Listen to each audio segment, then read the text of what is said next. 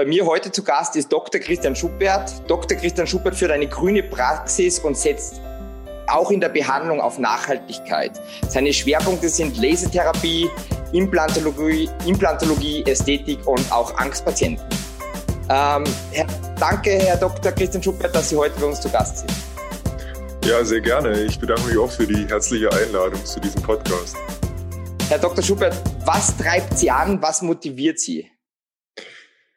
Ja, zum größten natürlich ähm, das Glücksgefühl der Patienten. Also für den Patienten die im Moment beste Therapie vorzuschlagen, umzusetzen und dann auch zu sehen, dass sie gut funktioniert, so im Recall oder Dispensärbetreuung dann über Jahre hinweg. Und das finde ich, äh, macht schon eine Bestätigung aus, äh, sowohl unserer Arbeit, aber auch ähm, für den Patienten eben, dass er eben sieht, dass sich der Aufwand auch gelohnt hat.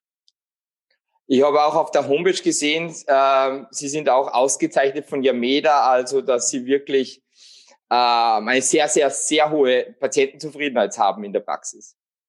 Und gratuliere dazu. Also. Ja, vielen Dank. Na, wir geben uns schon Mühe, da ähm, voranzugehen und äh, auch kontinuierlich da weiterzumachen. Also es, es hört sich zwar immer komisch an, wenn man sagt, ja, einen Stillstand gibt's für uns nicht und auch diese Floskeln. Das trifft hier wirklich zu, weil wir vom Team heraus einfach da jeden Tag auch weiterdenken und auch uns sagen, okay, wir machen jetzt schon so viel von diesem Segment auch. Äh, wir erwarten im Prinzip schon den nächsten Schritt, also auch mal eine Schwierigkeit, äh, die auftritt und fallen dann nicht gleich um, sondern gehen ehrlich und offen damit um. Ähm, ich denke, das kommt auch den, äh, kommt auch gut an bei den Patienten, auch dann zu sagen, wenn mal ein Problem auftritt, dass man dann weiß, was man zu tun hat, offen kommuniziert und dann den nächsten Schritt geht, um es zu lösen, ja. Ja, das, das, also das liebe ich auch bei meinen Zahn, also wenn diese, diese Authentizität, dieses einfach dieses Ehrliche, weil wir sind alle nur Menschen und also das finde ich. Unser heutiges Thema ist systematische Behandlung mit finaler Implantat-Zahnersatzversorgung. Herr Dr. Schubert, wie viele Implantate circa setzen Sie pro Jahr?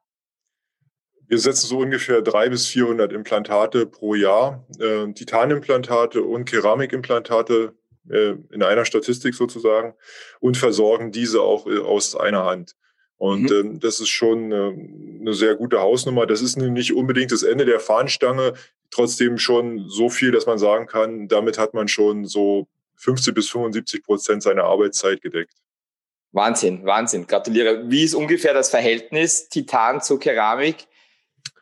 95 vom Gefühl, vom Gefühl ändert es sich gerade äh, und auch sehr spannende Entwicklung, äh, finde ich. Ähm, und wir sind da auch ähm, Feuer und Flamme im Team dabei, das so zu untersuchen. Und weil wir ungefähr seit einem Jahr tiefer in die biologische Zahnmedizin einsteigen, und äh, auch mit äh, Bluttests da schauen, wie eben so Titanstimulationstests ausfallen. Und ähm, die Ergebnisse sind doch recht überraschend, muss ich sagen. Ich hatte gerade ähm, jetzt, äh, wir hatten eine Woche Urlaub, wir hatten gerade davor bei drei Patienten diese Tests abgenommen und die Auswertung jetzt bekommen. Und in der Tat war es bei zwei Patienten eben auffällig. Und mhm. ähm, dann ist es eine schöne Option, eben auf Keramik wechseln zu können und zu sagen zu können, okay, wir können zumindest diese Problematik etwas umschiffen. Ähm, ja, das ist äh, eine schöne Geschichte, finde ich. Und äh, vom Verhältnis her, ja, ich denke, im letzten Jahr lag das so ungefähr bei äh, 10 bis 20 Prozent im letzten Halbjahr, äh, was die Keramikimplantate ausgemacht haben. Ähm, jetzt 2021 von einer Planung her und auch teilweise hat man ja eben dann diese Umplanung mal, denke ich, geht so Richtung äh, 20, 30 Prozent. Also es wird gefühlt etwas mehr. Ähm, natürlich braucht man auch die Sicherheit als Behandler, ja, weil ja. eben bekannterweise eben Studien und auch äh, die prothetische Sicherheit und die Flexibilität äh, bei Titan nach wie vor eben besser ist. Ne? Mhm. Die Mission von Zircom Medical, unsere Mission ist es, Zahnärzte und Patienten mit optimalen Zahnersatzlösungen in Kontakt zu bringen, die Wohlbefinden, natürliche Ästhetik und Langlebigkeit gewährleisten. Wie sieht so eine Implantat-Zahnversorgung in Ihrer Praxis aus? Ähm, oder noch besser gefragt, gibt es bei Ihnen Besonderheiten? Haben Sie irgendwie einen Workflow oder machen Sie was anderes als, als andere? Ähm, Können Sie uns da kurz durchführen ein bisschen? Ja, gerne. Ja, wir haben äh, schon eine recht professionelle Systematik, denke ich, in der Praxis, ähm, wenn Neupatienten zu uns kommen und weil wir eben den Weg in der Regel von der Systematik auch von A nach von A bis Z mit den Patienten dann durchgehen, wenn die es wünschen, ähm, ist es eben so, dass es am Anfang mit einem recht komplexen Aufnahmeprozedere startet, dann gefolgt von einer gewissen Vorbehandlung, sei es jetzt nur eine professionelle Zahnreinigung als eine Sitzung oder eben auch mehrere Vorbehandlungen im Zuge der Parodontitis-Therapie und dann gefolgt von Parodontitis-Angsttherapie in, in, in, Systematik im Prinzip äh, in diesem Kontext, ja, weil man ja dadurch auch äh, ja, eine gewisse Weiche einen weichen Auftakt hat. Es ist ja nicht so invasiv. Ein Patient sieht äh, hauptsächlich die, die Prophylaxeassistentin und äh, der Zahnarzt ist nur so mal nebenher dann da und zur Betreuung ihm ein gutes Gefühl zu geben und die medizinische Überwachung zu gewähren. Und ähm, in diesem Bereich betten wir dann auch äh, die biologische Zahnheilkunde ein zunehmend. Also wir nehmen da im Tests im Rahmen von Diabetes und von Vitamin D-Tests gerade für die Implantologie doch äh, zunehmend wichtiger, weil wir haben schon bei einzelnen Implantatmisserfolgen jetzt im letzten Jahr gesehen, dass wir uns das nicht wirklich erklären konnten. Ähm, es sind in der Tat extrem wenige und trotzdem äh, ist es so, wenn ein Implantat entzündet ist und es geht dann irgendwie mittelfristig raus, dann kann man sagen, ja, okay, war entzündet. Ähm, aber es gab auch so ein, zwei Fälle, wo wir äh, oder ich das Gefühl hatte, hier muss es irgendwie noch mehr geben. Und ähm, ja, weil dann irgendwie auch so die, die Welle mit der Gesundheit nochmal zunahm und wir auch das Gefühl hatten, äh, da noch mehr tun zu können, haben wir dann dieses, äh, diesen Bereich ausgebaut in Richtung Ernährungsberatung und sind da einfach immer noch voll dabei, das auch zu verbessern, haben da richtig gute Erfahrungen, haben wir eben auch gesehen, dass Vitamin D-Tests äh, im letzten halben Jahr eben katastrophal niedrig ausfallen. Also wenn man sich äh, das äh, so vorstellt von den Werten her, da ist wirklich eine Optimierung äh, gut getan, äh, wenn man da in die Implantologie, aber eben auch schon vorher in die Extraktion einsteigt. Wir haben vorher, ähm, ich, ich weiß nicht, ein oder zwei Podcasts vorher haben wir so eine Alk, nein, es waren schon mehr Podcasts vorher, aber so eine Alkohol, die, ähm, die hat diese, die, die implementiert so die Diabetes-Sprechstunde in die Zahnarztpraxen. Ähm, und weil sie sagt einfach, ähm, also es hat bei ihr einen persönlichen Grund, aber weil Sie genannt haben, Diabetes, wie wirkt sich Diabetes in der Implantologie aus? Also es ist ein Thema, was mich hat jetzt interessiert.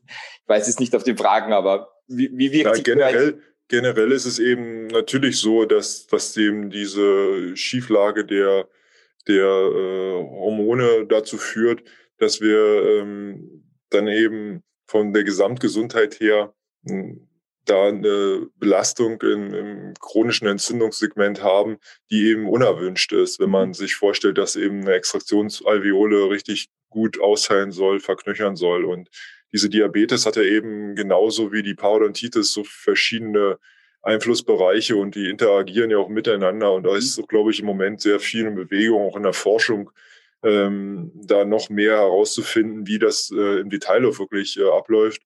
Hm. Was man allerdings ja auch bestätigt hat in den letzten 10, 20 Jahren, ist, dass es da eben Aktionen gibt in beiden Fällen und wir setzen absichtlich ein, äh, um in der Parodontitis-Therapie optimale Ergebnisse zu erzielen, was wiederum eine Grundlage ist für ein erfolgreiches Implantologie-Ergebnis.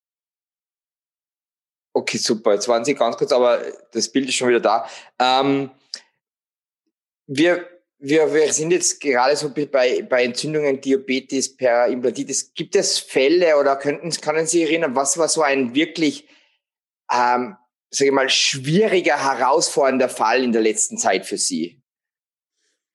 Ja, da würde ich äh, gar nicht so diese, diese Entzündungsfälle sehen, weil sie in der Tat sehr selten sind und äh, ob die jetzt herausfordernd sind, klar für den Moment. Aber so die herausforderndsten Fälle implantologisch, prothetisch sind eigentlich für mich die, wo man sich wirklich äh, ja, innovativ mit den Patientenwünschen auseinanderzusetzen hat. Also zum Beispiel, dass ein Patient ähm, über die gesamte Behandlungsphase ein festsitzendes Provisorium haben muss. Das heißt, er kommt mit einem insuffizienten Zahnrestbestand, sage ich mal. Mhm und äh, hat das Ziel, implantologisch festsitzend neu versorgt zu werden. Und äh, die Aufgabe ist eben, permanent ihm ein festsitzendes Provisorium zu geben.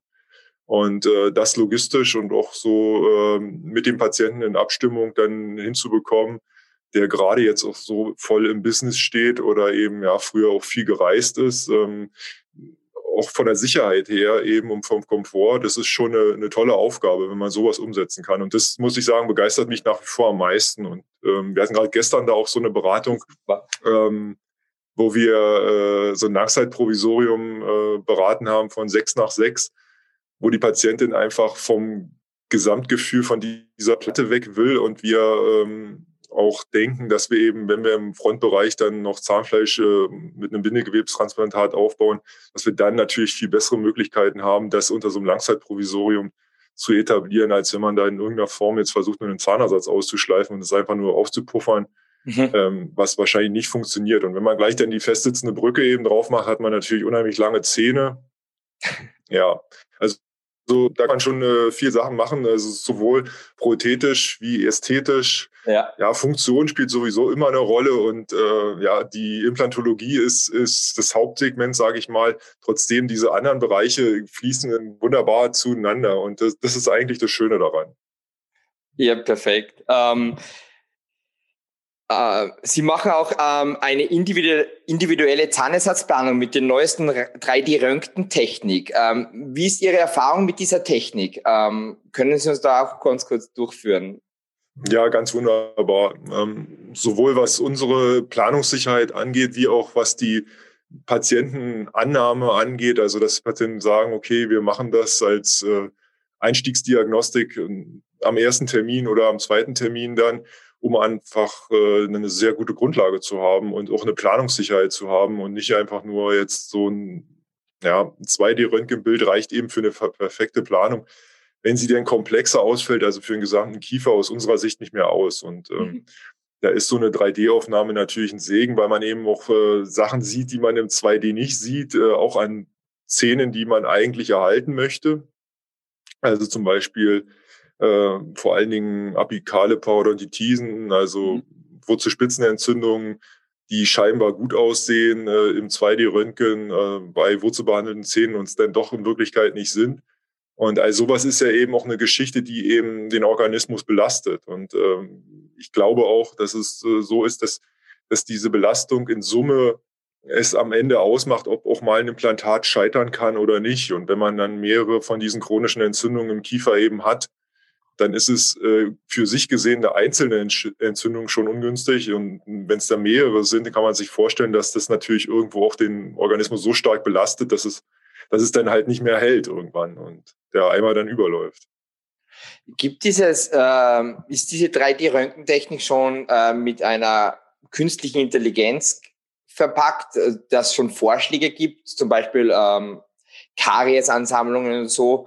Ist das, ist das schon kombiniert da? Da ist man im Moment auf dem Weg, ja. Also ich habe jetzt die ersten ähm, Ideen gesehen oder Entwicklungen gesehen. Ähm, man ist da auf dem Weg, ähm, genauso wie eben der Prozess der Navigation live in der Praxis eben noch weiter ist als so, wie wir es jetzt kennen. Wir machen ja auch eine navigierte Implantologie im Wesentlichen, also mit Schienentherapie über äh, ja, angefertigt über Modelle oder Scans und dann äh, über ähm, ja, ein 3D-Röntgenbild als Grundlage, aber eben diese Umsetzung in Live-OP, das ist eben auch schon möglich. Ähm, und ähm, das ist eben auch das Faszinierende aus technologischer Sicht, dass das wirklich äh, da permanent weitergeht und man seinen ganzen Spaß, den man noch so als Hobby in diesem Beruf fließen kann, da äh, ja auch ausleben kann, ja.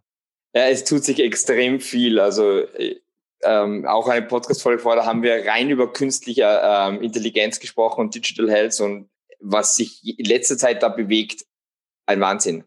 Ähm, wie haben Sie ähm, vom Gefühl her die Umstellung oder nicht die Umstellung, beziehungsweise eher die Einführung von Keramiksystemen in Ihre Praxis sag mal, erlebt? Was für Besonderheiten gab es da? Auf was mussten Sie aufpassen, was bei Titan, Titan vielleicht anders ist wie bei Keramik?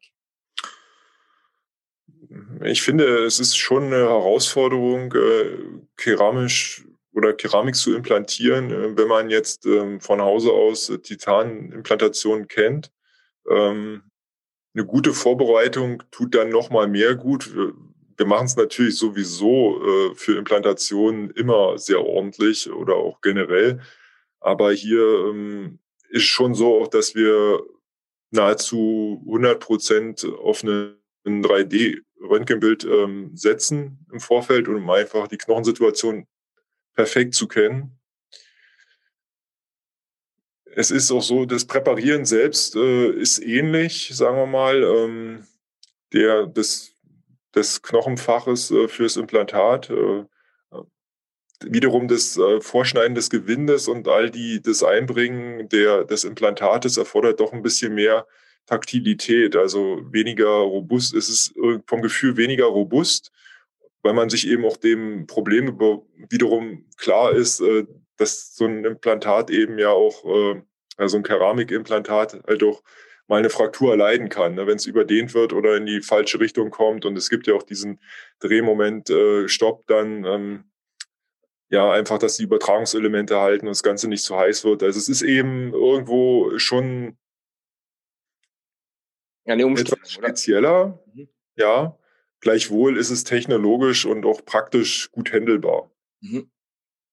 Also wir sind jetzt auch äh, da gut dabei, also ob, egal ob jetzt Sinuslift oder Sofortimplantation, äh, was aus meiner Sicht ja im Wesentlichen jetzt in dieser Hinsicht die speziellsten Sachen sind, um sowas primär stabil zu bekommen, ein Keramikimplantat eben auch, ähm, funktioniert. Welche Schritte würden Sie Ihren jüngeren Kollegen raten, der implantologisch tätig sein will und vielleicht sein Angebot weiter ausbauen will? Ja, also wenn es jetzt ein Zahnarzt ist, ähm, würde ich oder generell würde ich immer dazu raten, zahnärztlich zu denken und weniger rein chirurgisch. Äh, für Chirurgen ist es aus meiner Sicht schwieriger, für Zahnärzte ist es normal, glaube ich, ähm, dass man sich bewusst wird, dass es dem Patienten um die Versorgung geht. Wenn wir eben glauben, in der Implantologie geht es darum, eine tolle OP zu machen und ein tolles Röntgenbild zu haben, am Ende geht es nicht darum. Es geht darum, funktioniert, lang funktioniert und dass es ist gut aussieht, gut einhält, entzündungsfrei ist, dass der Patient sagt, es ist ein Patientenerfolg. Also der Behandlungserfolg ist eigentlich äh, wiederum nicht an erster Stelle zu sehen. Ja, also ich denke, äh, dass das einfach äh, eine große Rolle spielt, dass man sich klar wird, als Chirurg, egal ob man Zahnarzt ist oder ein richtiger Oralchirurg, Kieferchirurg, dass es um, um den Zahnersatz dann geht. Also, dass die Krone genügend Platz hat, dass, dass die Achsen weitestgehend stimmen, dass eine Materialabklärung äh, gemacht wurde vor, im Vorhinein. Ich denke, das wird auch dem Patienten immer wichtiger werden, weil auch durch die Medien und auch Social Media und all das, was wir jetzt hier auch machen, so ein Podcast und wie auch immer, wo das mal gehört wird und auch andere Sachen, ähm, wird die Aufklärung der Patienten auch zunehmen und die, die Frage wird kommen, äh, ist jetzt bei mir Titan sicher oder äh, was ist mit der Versorgung? Ähm, ja, nicht immer kann man jetzt, macht man eine Keramikkrone nur. Es gibt ja auch diesen kombinierten Zahnersatz. Ja, da kommen manchmal verschiedenste Legierungen zum Einsatz. Ähm, ja, nimmt man da klassische Dentallegierung oder setzt man was Innovatives ein? Ähm, und ich finde, es ist nichts schöner, als wenn man vorher da so eine richtig saubere Planung macht und dem Patienten äh, auch sagen kann, ja, das wird funktionieren bei dir, sowohl technisch finanziell ist es kalkuliert, so und so ist es und dann setzt man das um. Super, dann kommen wir zu den letzten drei Fragen, zu den Abschlussfragen. Ähm, was sind Ihre Ziele für die Zukunft, Herr Dr. Schubert? Also ich möchte einen für sich so ein Implantologie Next Level äh, irgendwo schon etablieren, dass man ähm, sowohl gesundheitlich weiß, wenn man zu uns kommt, dass man sich in die sichersten Hände überhaupt begibt, wie auch technologisch. Und ich denke, dass diese, ja, ob nun KI oder navigiert gestützte Implantation zur Sicherheit äh, und zur besten Aufklärung und zur besten Planung und Umsetzung äh, dazu gehört oder eben eine möglichst rasche Anfertigung von von Zahnersatz über Scans und so weiter. Ich denke, das ist so, dass das in welche Richtung es führt. Also schon eine relativ konsequente Umsetzung dieser, dieser technologischen Linie. Und äh, ansonsten äh, ist es immer wieder so, dass ich mit meinem Team und auch äh, ja wir im Hintergrund so gut dafür arbeiten, dass wir eben die Patienten mit ins Boot nehmen. Es bleiben immer Menschen, denke ich. Und ähm, deswegen äh, wollen wir die natürlich glücklich machen. Und äh, das ist an und für sich auch so der, der Kick am Anfang, äh, ihnen das zu zeigen, wie es gehen kann und äh, sie mit ins Boot zu nehmen, äh, dass wir das zusammen machen dürfen. Super. Ähm, welchen Tipp würden Sie sich oder welchen Tipp würden Sie Ihren Jüngeren selbst geben, das gerade anfängt, Zahnmedizin zu studieren? Also jetzt, wenn Sie zurückblicken die Jahre und sagen, hey, welchen Ratschlag würden Sie sich selbst geben auf dem Weg? Wenn ich schon angefangen hätte, dann ist es ja an und für sich der Weg schon bestritten. Am Vorhinein würde ich sagen, äh, genau den, genau mal anschauen, was momentan so gemacht wird. Äh, auch bin ich nun Praktiker und auch Praxisinhaber hier, dann ist das schon irgendwie so ein Allround-Job, äh, ähm, der mich total anfasst und total, weil es eben auch so, so umfangreich ist, wie es ist, ja. Und äh, das äh, ist nun im Angestelltenverhältnis teilweise anders, dass man denn nur eben seine Konstchirurgie macht oder eben seine Endo oder eben die Implantologie. Und äh, trotzdem ähm, finde ich, das Gefühl zu geben, äh, dass man da mit vollem Herzen dabei ist. Das ist, das kann man natürlich auch nur auf der Strecke dann lernen. Ja, und auch äh, das ist, das ist schön, wenn es dann so aufgeht, ja. Ein wirklichen Tipp ist schwierig, glaube ich, weil doch sehr viel Veränderung im gesamten Prozess drin ist und ob man jetzt sagen kann, äh, in fünf Jahren wird es noch so ähnlich sein wie heute. Wahrscheinlich ist es so, so ähnlich wird es sein, aber in zehn Jahren kann man es schon nicht mehr sagen. Ja, auf jeden Fall. Ähm, wo findet man sie?